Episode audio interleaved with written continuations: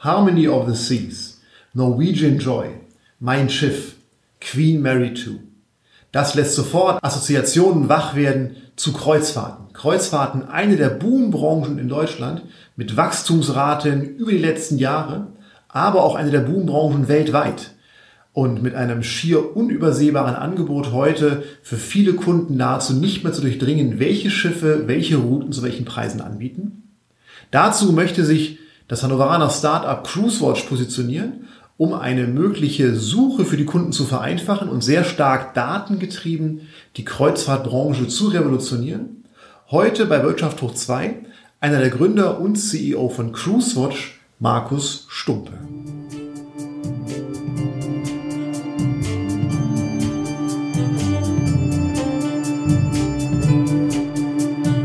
Wirtschaft hoch 2. News, Hintergründe und Einordnungen zu aktuellen Themen aus Wirtschaft und Wissenschaft. Diskutiert von Hans-Jürgen Wieben und Thorsten Spandl. Hintergrundinformationen und alle Episoden finden Sie unter wirtschafthoch2.de. Herzlich willkommen zum Interview-Podcast bei Wirtschaft hoch 2. Heute zu Gast Markus Stumpe, CEO und Gründer von CruiseWatch. Hallo Markus. Hallo. Magst du dich vielleicht kurz vorstellen? Ja, erstmal vielen Dank für die Einladung, freue mich sehr. Mein Name ist Markus Stumpe, ich bin CEO von CruiseWatch. Wir sind ein Hannoveraner Startup, äh, wurden vor zwei Jahren haben wir uns gegründet. Und äh, unser Motto ist, wir sind ein digitaler Kreuzfahrtberater und machen das halt mit sehr viel künstlicher Intelligenz und ähm, machen das heute aus Hannover heraus für den US- und kanadischen Markt aus Hannover heraus Kreuzfahrten. Hier ist doch der Hafen nicht ganz so nah. Ja, das ist total richtig. Auf der anderen Seite, ich jetzt persönlich habe eine Historie, war 15 Jahre vorher bei der TUI, habe mich da sehr stark um Themen wie wie Hotel, Hotelauslastung gekümmert, sehr viel in der Welt unterwegs gewesen und auch die TUI hat ja damals auch mein Schiff irgendwie mit aus dem, äh, aus dem, aus dem Boden gestampft und genau, daher war schon immer eine Sympathie für das Thema da, komme selber von der Küste, selber bei der Marine gewesen, von daher durchaus immer ein Bezug da gewesen und ähm, dann haben wir gesagt, weil wir ziemlich viele gute Daten zu dem ganzen Thema Kreuzfahrt haben, dass wir uns mit dem Thema beschäftigen. Du hast angesprochen, dass die Reisebranche das zentrale Thema ist. Ist das nicht eh schon alles durchdigitalisiert? Weil bucht nicht heute der Kunde sowieso schon alles online? Eigentlich ist es nicht der Fall. Nein, das ist sehr unterschiedlich. Es gibt ja Produkte, die unterschiedlich komplex sind. Beispielsweise ein Flug ist ein verhältnismäßig einfaches Produkt. Das wird auch oftmals online durchgebucht. Beim Hotel ist es schon anders, dann nimmt die Rate der Online-Bucher schon ab und eine Kreuzfahrt, was ja ehrlicherweise ein schwimmendes Hotel ist, hat nochmal eine andere Komplexität und da ist die, die, die Rate der Online-Bucher nochmal geringer. Dementsprechend gibt es da noch sehr, sehr viel Potenzial. Wirtschaft hoch 2. Das Thema im Theoriecheck. lass uns noch mal ein bisschen in die Branche einsteigen, weil du hast gerade schon gesagt, dass die Kreuzfahrtbranche so euer Steckenpferd ist, dass alle Kreuzfahrten der Welt vielleicht noch bei euch zu finden sind. Wie würdest du denn die Branche aktuell beschreiben? Was ist denn so die Marktsituation, die wir vorfinden? Wir hatten ja Porters Five Forces so ein bisschen als Grundstruktur uns auch vorgenommen. Was sind denn so die bestehenden Wettbewerbe, die die Kreuzfahrtbranche eigentlich heute beschreiben würden? Also erstmal ist das Thema Kreuzfahrten weltweit ein Boomthema. Ähm, heute ist der Umsatz bei ungefähr 45 Milliarden Dollar und wird in den nächsten Jahren bis, ich sag mal, 2025 auf 65 Milliarden Dollar hochgehen. Das weiß man relativ genau, wenn man weiß, welche Schiffe bestellt wurden, welche Kapazitäten die haben. Von daher kann man sehr genau, und das ja auch Schöne für uns, für uns ist, sehr genau die nächsten Jahre vorausplanen. Der Wettbewerb, mal aus einer amerikanischen Sicht äh, betrachtet, ähm, weil es die älteste sozusagen, äh, die älteste, das älteste Land ist, was sich mit dem Thema Kreuzfahrt beschäftigt. Ganz viel kommt aus Amerika, auch die deutschen Reedereien, die vermeintlich deutsch sind, auch äh, anteilig amerikanisch. Die Branche ist 40 Jahre alt. Und ganz viele der bestehenden Marktteilnehmer haben halt sehr viel in Callcenter investiert und haben auch sehr viel Content auf ihren Webseiten. Allerdings ähm, sagt man auch so, wenn man drauf guckt, dass die technologisch 20 Jahre so hinter Hotel und Flug zurückliegen. Das heißt, man findet beispielsweise sehr wenig Personalisierung auf den, auf den Webseiten drauf. Man findet sehr wenig große Datenmengen, die einem helfen, irgendwie gute Entscheidungen, qualitative Entscheidungen zu treffen. Das gibt's alles heute weniger. Und ähm, das differenziert sich nach ein paar unterschiedlichen Wettbewerbern. Es gibt sowas wie äh, Offline-Reisebüros oder auch Communities, die wir unterscheiden, die eher nicht so ein direkter Wettbewerb von uns sind, aber die sich ja auch mit das Thema Kreuzfahrten kümmern, aber nicht so digital oder nicht so stark irgendwie preisgetrieben.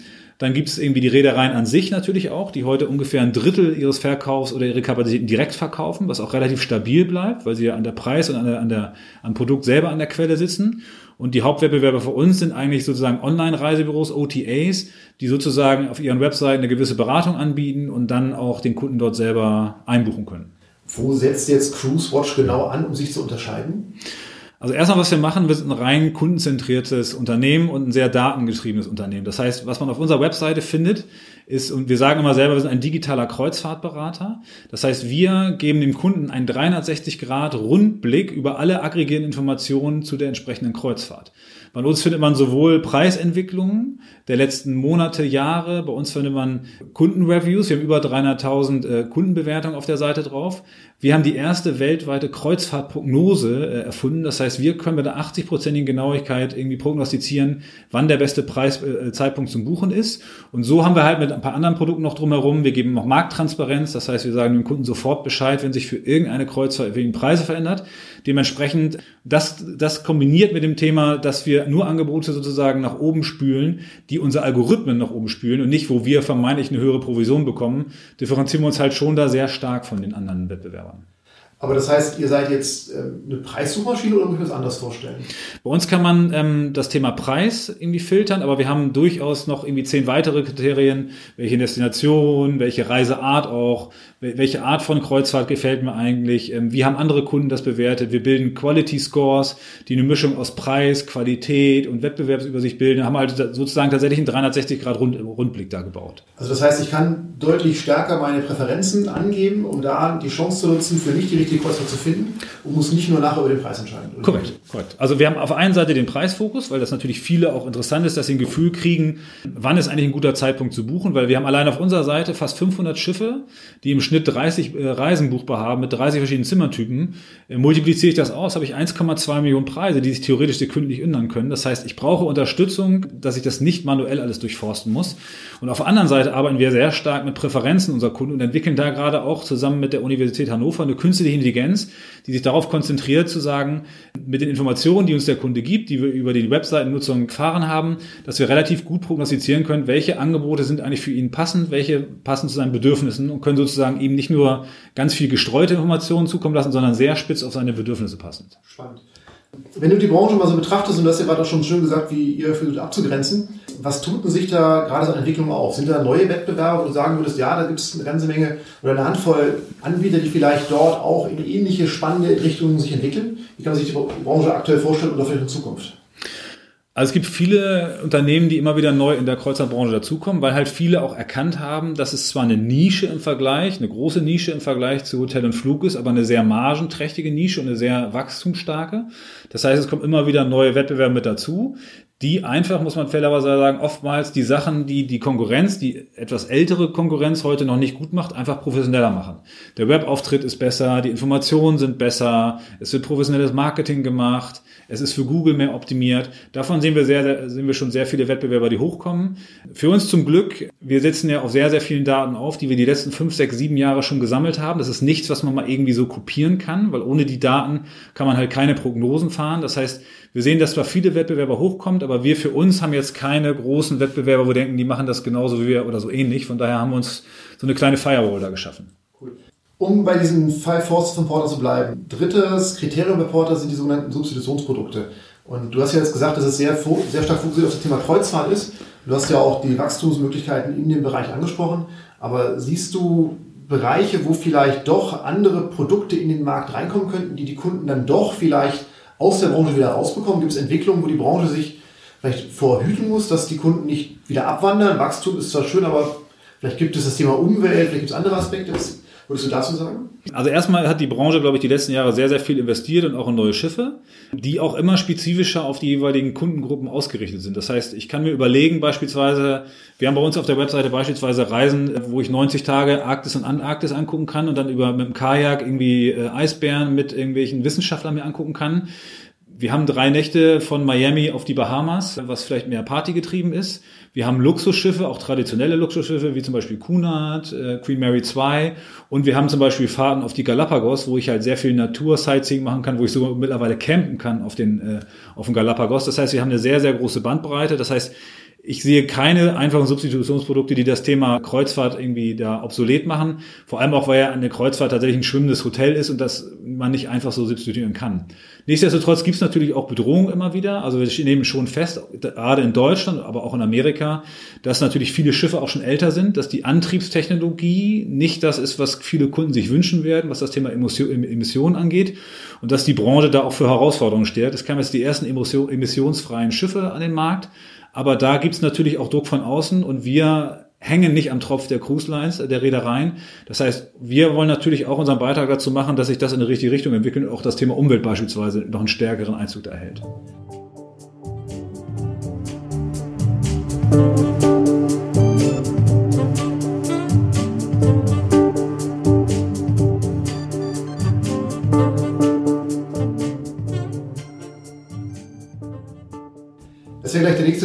Ansprechen möchte, weil du hast gerade das Thema Cruise Lines angesprochen.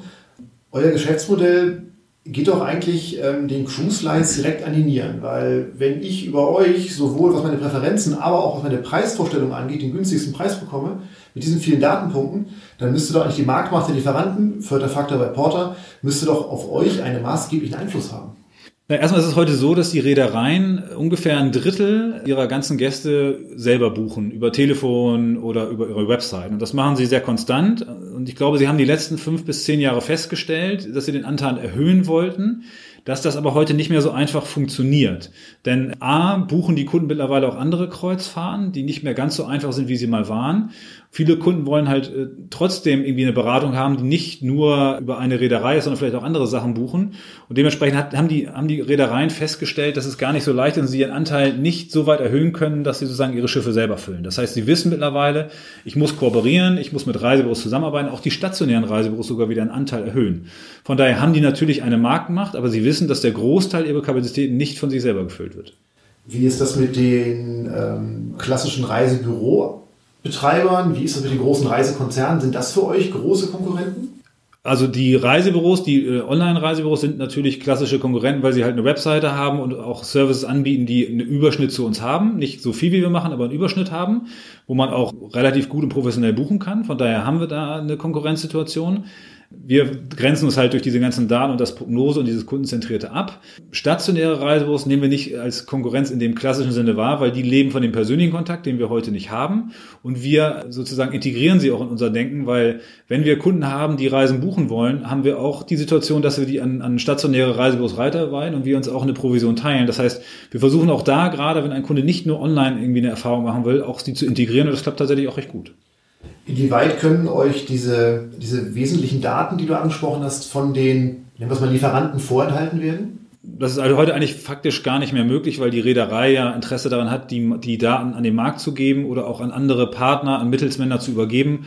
Und das heißt, wir haben sehr, sehr viele Datenquellen, wo wir sozusagen äh, uns die Daten abgreifen können. Von daher ist das, glaube ich, nur noch ein theoretisches Konstrukt. Also ich muss mir vorstellen, ihr greift in Echtzeit die Daten ab, die auf den verschiedenen Plattformen angeboten werden. Und die werden bei euch im System verarbeitet, auf den Algorithmen als Trainingsdaten eingesetzt. Und dann kann ich bei euch sehen, wie sich zum Beispiel bestimmte ähm, Preise für bestimmte Kreuzfahrten, die mich interessieren, entwickeln. Und durch diese Daten, die ihr immer wieder nachbekommt, wird der Algorithmus immer schlauer also ohne jetzt das Letzte aus dem Nähkästchen erzählen zu wollen, aber wir haben keine direkten Schnittstellen zu Reedereien, weil wir unabhängig sein wollen. Das heißt, wir haben auch keine Live-Daten von den Reedereien, aber wir haben so viele Schnittstelle, Partner und so viel Technologie, dass wir eine sehr hohe Preisgenauigkeit haben, die äh, besser ist, als die meisten Marktteilnehmer haben.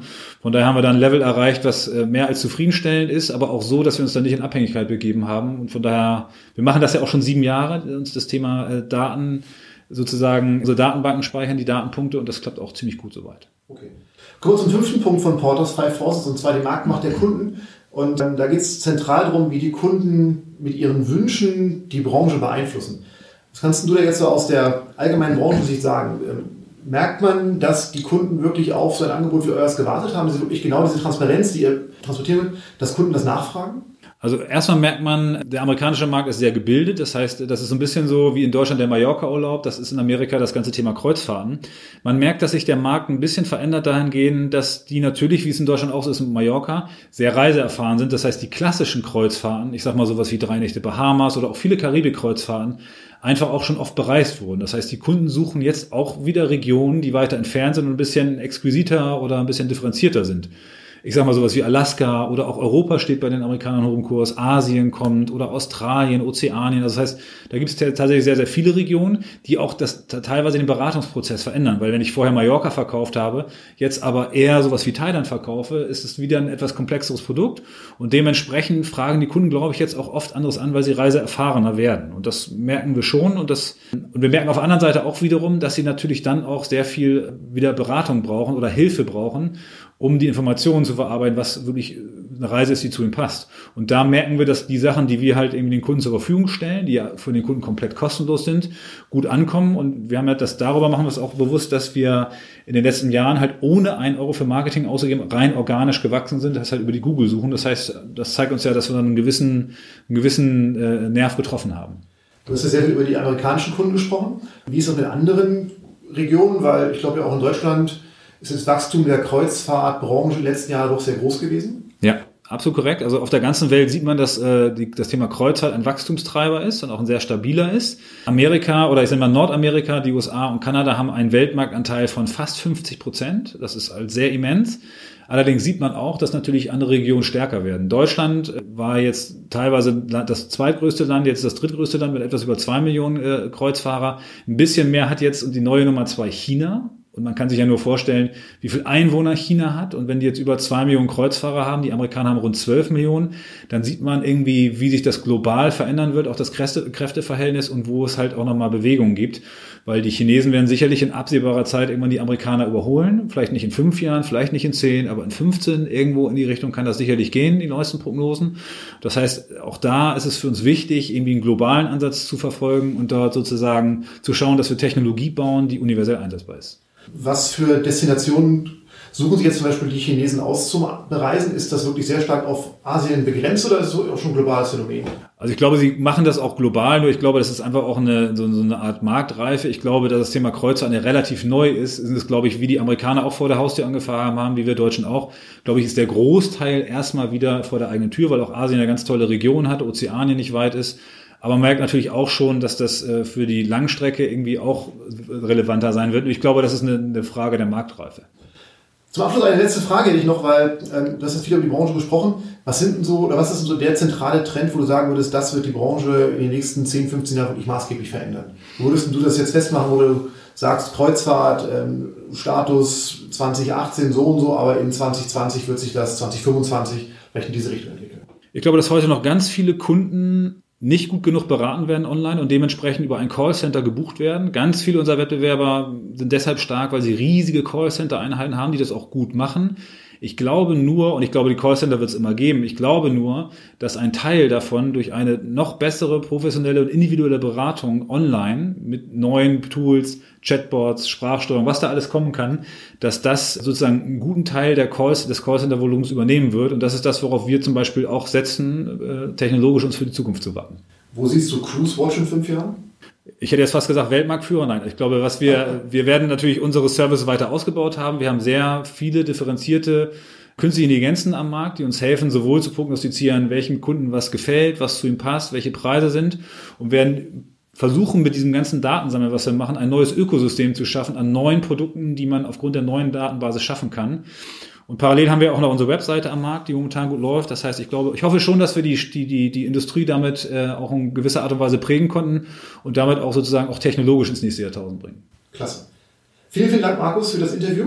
Sehr spannendes Thema und ähm, wünsche euch wirklich alles Gute für die nächste Zeit in Cruise Watch.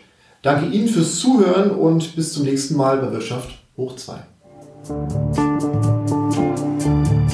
Das war Wirtschaft hoch 2 der Wirtschafts- und Wissenschaftspodcast mit Hans-Jürgen Wieben und Thorsten Spandl.